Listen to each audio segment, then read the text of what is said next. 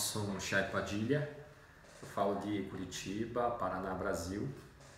E é um prazer participar novamente desse simpósio internacional sobre direito é, tributário, que é a minha especificidade aqui. Eu submeti o um artigo intitulado Liberdade como Desenvolvimento e a Redução da Desigualdade pelo Princípio da Isonomia Tributária. Basicamente, eu abordo os dois princípios, nesse caso aí o princípio da liberdade, o princípio da igualdade, é, no contexto brasileiro, e o faço por meio de dois, duas referências bibliográficas. A primeira delas, na verdade, é o Thomas Piketty, um economista que muito conhecido, mundialmente conhecido pelo, pela, basicamente pela obra Capital no século 21 e outra outra referência bibliográfica é o professor Amartya Sen, também economista, ah, uma autoridade mundial, é, na medida em que é, é professor hoje da Harvard, na matéria de filosofia e economia. É, o professor Amartya Sen também ele tem o título de honoris causas em mais de 200 universidades, sem dúvida é, é o grande economista aí na temática liberdade. Uh, também de início faço menção ao professor André Foloni, brasileiro, que trouxe ao meu país aí a, a teoria da complexidade, foi um, um importante marco para o nosso direito na medida em que se propõe uma abordagem interdisciplinar e enfrenta com, com com, com muita propriedade sistemas é, filosóficos aí, jurídicos e econômicos, temas então interdisciplinares e de grande reflexão.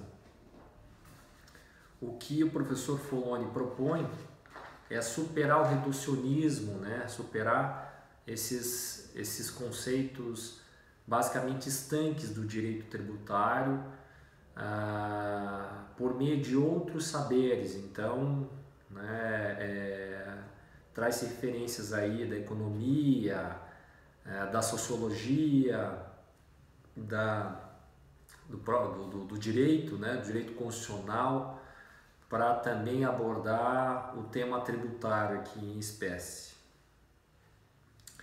No início uh, do meu artigo, já na introdução, eu falo sobre a origem comum da igualdade e da liberdade. É...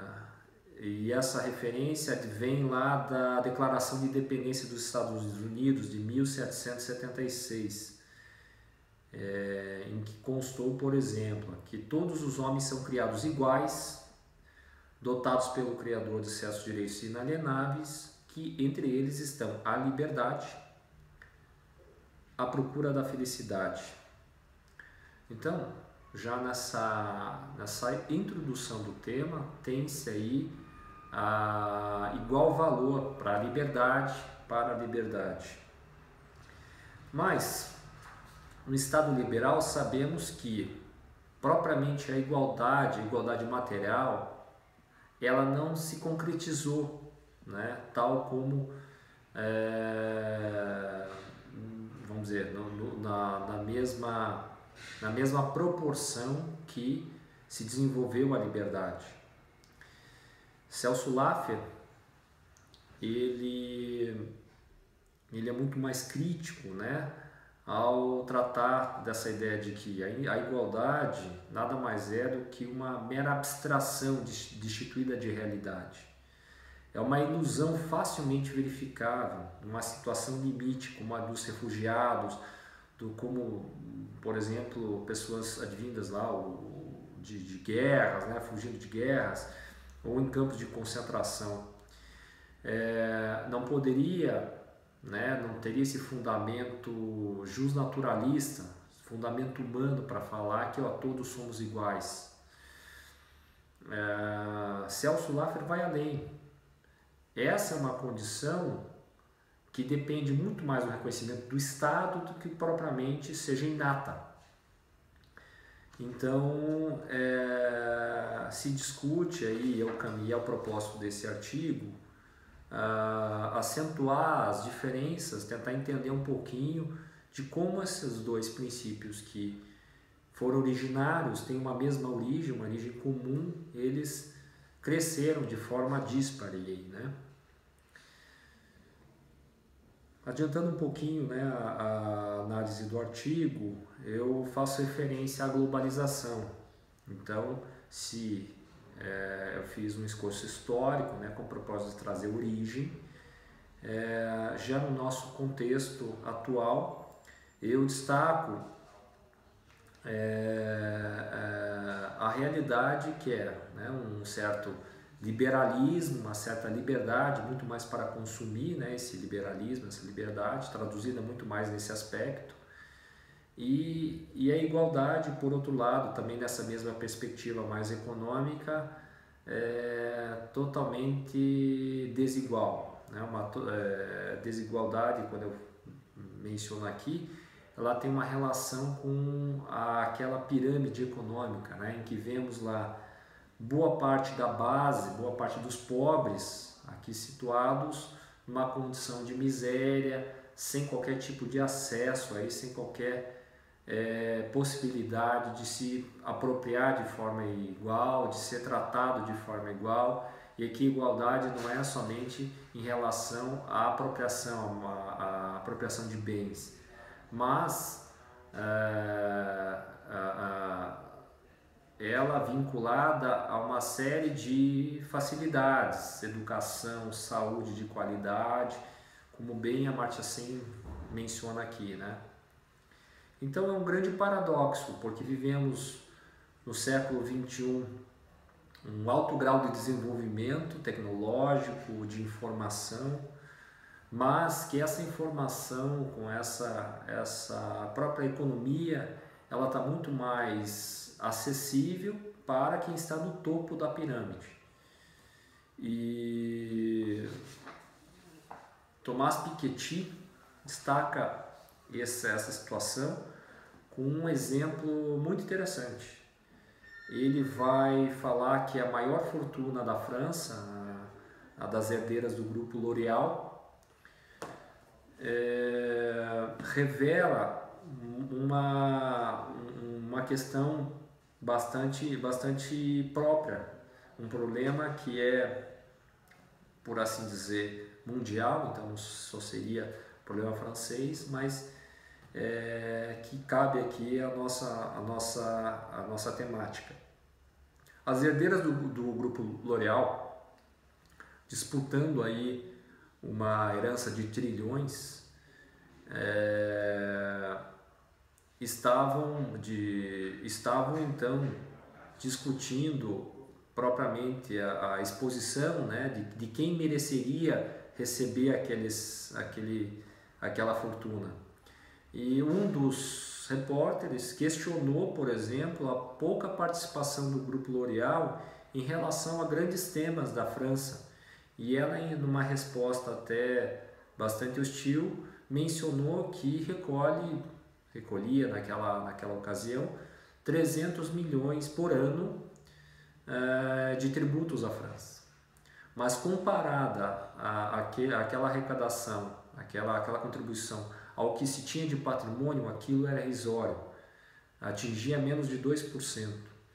Então, o próprio empregado da L'Oréal recolhia mais tributo proporcionalmente ou percentualmente do que a, a proprietária aí da herança que, como própria, propriamente já mencionamos, sequer trabalhou, foi fruto de uma herança, foi fruto não de um merecimento, mas sim de uma relação aí de é, filiação. Isso é preocupante, não que não seja merecida herança, mas essa desvinculação da renda com o trabalho. Tomás Piketty, no livro Capital do século XXI, faz um alerta muito importante, que é a ideia de que os detentores do capital, pessoas aí milionárias, nós estamos falando de pessoas aí que é, é, fortunas, né, que representam a riqueza, mais de 50% da riqueza mundial, 10% da população detém aí quase que metade de todos os bens né, do, do mundo. Então essa pequena parcela da população ela, além de não arrecadar concretamente todos os impostos, né, na proporção da sua capacidade econômica, elas basicamente estão ficando cada vez mais ricas, principalmente porque o capital ele gera a riqueza. É, muito mais no século XXI, muito mais do que o trabalho.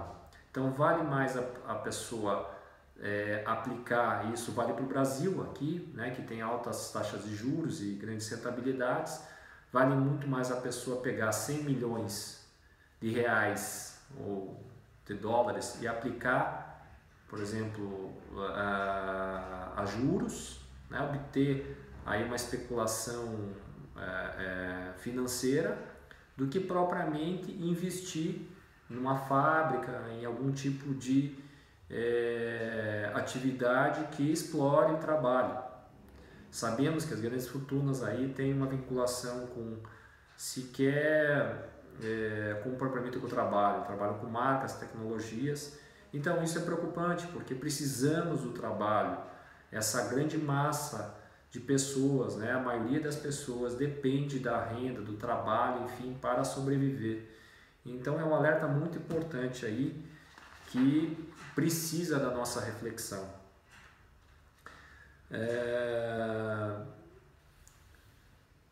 No Brasil, nós temos a Constituição de 1988, que, quando fala da, da, do tema igualdade, ela em diversos artigos reconhece a condição do Brasil de desigualdade, de país desigual. É uma norma constitucional que ah, basicamente revela, né, positiva, revela ou reconhece uma desigualdade econômica, uma necessidade do Estado interventor é, enquanto é, é, interventor na economia, interventor nas relações privadas, uma forma de combater essas desigualdades. Isso já está bem estampado no inciso 3 do artigo uh, inciso 3 do artigo 3 é, e nesse contexto, interessante notar que o, o, papel ideológico né, da própria Constituição brasileira, ele nem propriamente pode se dizer de esquerda, porque nós temos várias, é, vários dispositivos constitucionais que propagam a liberdade, né, direito de liberdade, de livre, de, de livre concorrência, de não intervenção direta na economia, mas nós temos de outros tantos dispositivos que propõem, propugam a, propugnam a igualdade. Quais são eles? Por exemplo, função social da propriedade, é, igualdade material, realização, por exemplo, de direitos sociais, direito ao pleno emprego, direito a moradia, direito à dignidade da pessoa humana. Então, é uma Constituição que não pode se afirmar totalmente com um viés ideológico. Ela permite sim a promoção da liberdade, enquanto né, garante a liberdade e ao mesmo tempo propõe aí a, uma maior igualdade.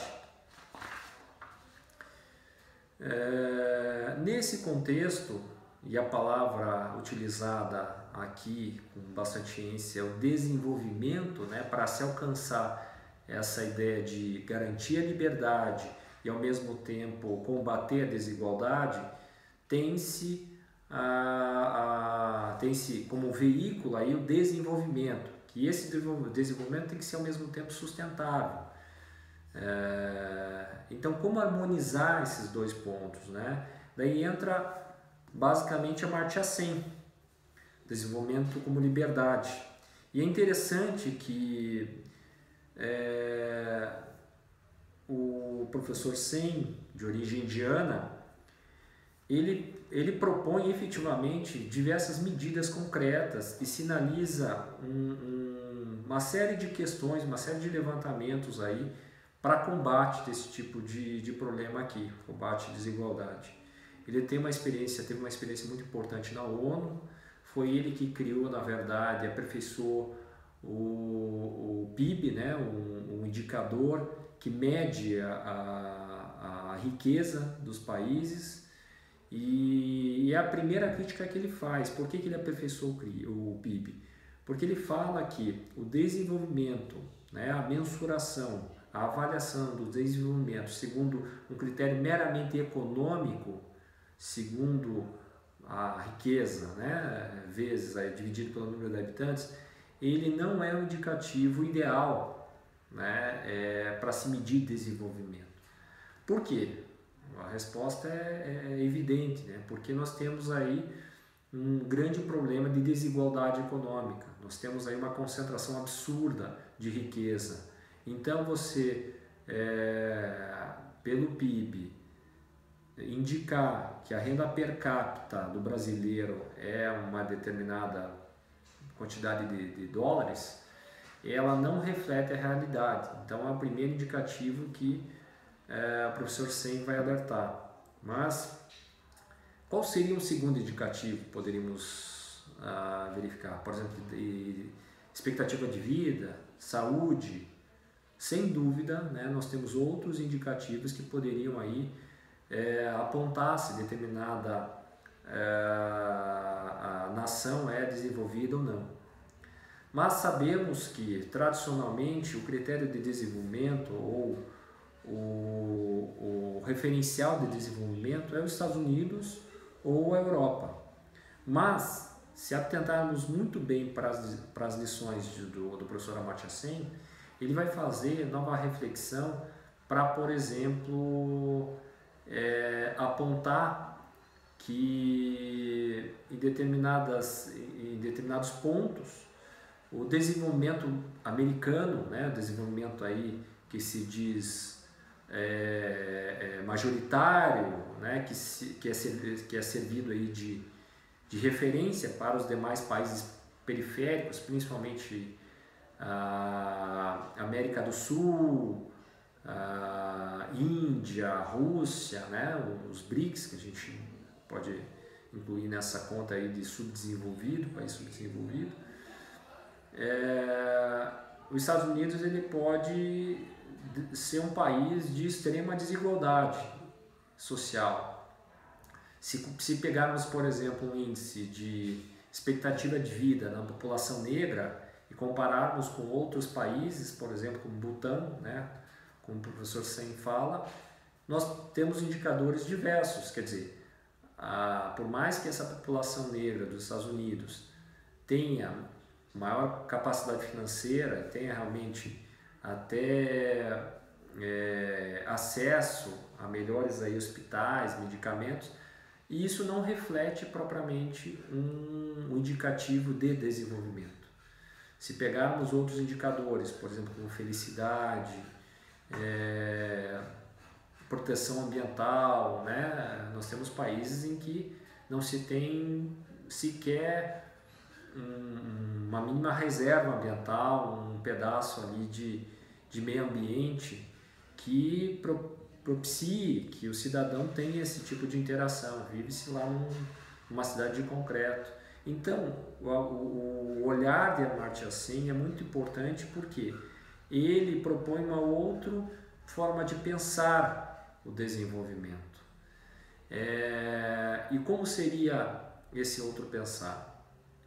O próprio título já menciona, né, a liberdade. É, e ele vai tratar então de desenvolver as liberdades, as diversas liberdades, ele enumera cinco delas, para que se alcance um desenvolvimento. Não um desenvolvimento somente econômico, né, no aspecto de aumentar a renda das pessoas, mas aumentar realmente a expectativa de vida, aumentar, por exemplo, os ganhos ambientais, os ganhos sociais. Algo perfeitamente tangível, né, do, do que partir so, somente de uma, numa ideia de vamos crescer a economia, crescer o bolo, como falavam os economistas, para depois repartir, né? O que se tem muito mais é, são migalhas desse bolo do que é, realmente uma justa repartição. E dentro dessas cinco capacidades, ele vai falando que, por exemplo, a liberdade política é importante, a liberdade educacional, quer dizer, tem-se aí uma ideia de capacitar o cidadão para que ele faça esse movimento revolucionário, esse movimento desenvolvimentista. É, e, e, é interessante que, por fim, aqui, é, o professor Sen ele faz, ele destaca dois tipos de liberdade.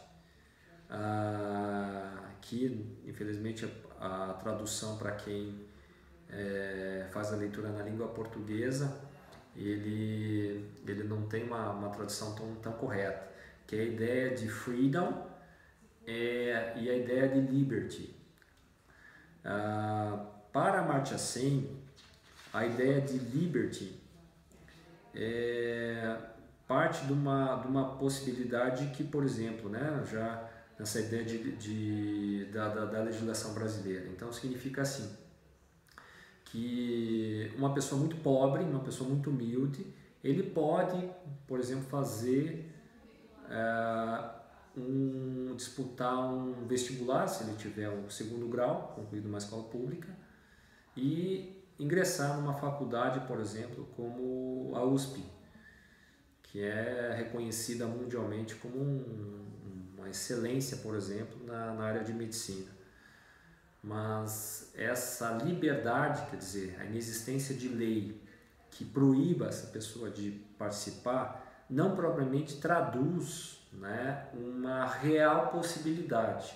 Então, essa pessoa tem efetivamente liberty, na medida em que pode, eh, pode fazer um vestibular para passar numa, numa universidade desse porte, mas não detém capability, capacidade para desenvolver isso. Por quê? Porque tem falhas estruturais, é, não, não detém conhecimento econômico, não, não, não detém capacidade econômica para se manter, por exemplo, uma cidade como São Paulo.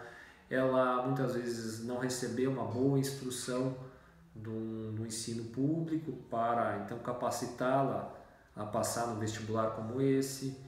E a estatística não, não é diferente. Né? Nós temos pouquíssimas pessoas aí passando numa faculdade tão concorrida como a USP. Tem-se, na verdade, é, tem-se alunos lá que é, possuem sua maioria boa ou as melhores condições financeiras para ingressar numa universidade aí, porque os pais tiveram condição de prover esse tipo de coisa. É, não é uma exceção no Brasil. A gente sabe que, por exemplo, Michael Sandel numa, numa discussão sobre meritocracia, mais é, contexto de John Rawls, né, um, um sociólogo, de, ele vai apontar para a mesma situação, que menos de 1% da população negra e pobre consegue é, ingressar em Harvard. Então, é um, é um, é um, é um ciclo né, de, de desigualdade que se que se, que se propaga ao longo do tempo, porque quem tem mais concentração também de educação, melhores condições aí, é, acabam concorrendo de uma outra forma e, e aí se perpetuando esse ciclo. Então a pessoa tem liberty, realmente, as pessoas não são proibidas de, de, de estudar, mas se questiona se tem reais capacidades para tanto.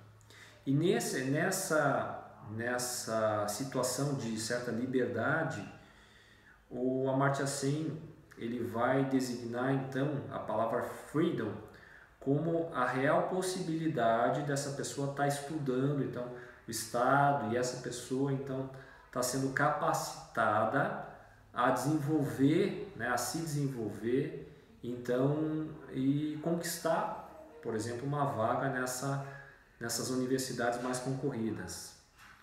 Então, basicamente, encerro minha fala aqui com as reflexões desses dois autores, com essas questões é, de interação, né, de mesma origem aí, dos dois princípios basilares, princípio da, da liberdade e da igualdade, tratando um pouquinho sobre ah, esses dois temas, né, que tocam, obviamente, no, no direito tributário. A gente falou é, de, isonomia, de, de isonomia no texto, mas aqui traduzida como igualdade. E, e a gente leva essas mesmas ideias para o contexto tributário, quer dizer, tem que se tributar muito mais quem tem capacidade contributiva quem tem possibilidade para contribuir e desonerar as pessoas que têm menos capacidade. Paga mais quem pode mais, que nem é, como, como uma menção lá do professor Geraldo Taliba, né? paga mais quem pode mais, paga menos quem pode menos. É, isso por quê? Porque vivemos nesse contexto de maior concentração de renda, de perpetuação e crescimento aí da desigualdade em todos os níveis. É o grande problema do século, precisamos pensar, refletir sobre essas questões, é, de modo a trazer, talvez, fazendo uma referência desde o início, né, que falei lá da Revolução Francesa, a origem desses dois princípios, a origem comum desses dois princípios, talvez para dar um novo significado ao lema lá Liberté, Égalité, Fraternité. Obrigado pela participação aí nesse congresso, muito é, feliz de ter sido aí escolhido como, como articulista, né? E felicidades a todos.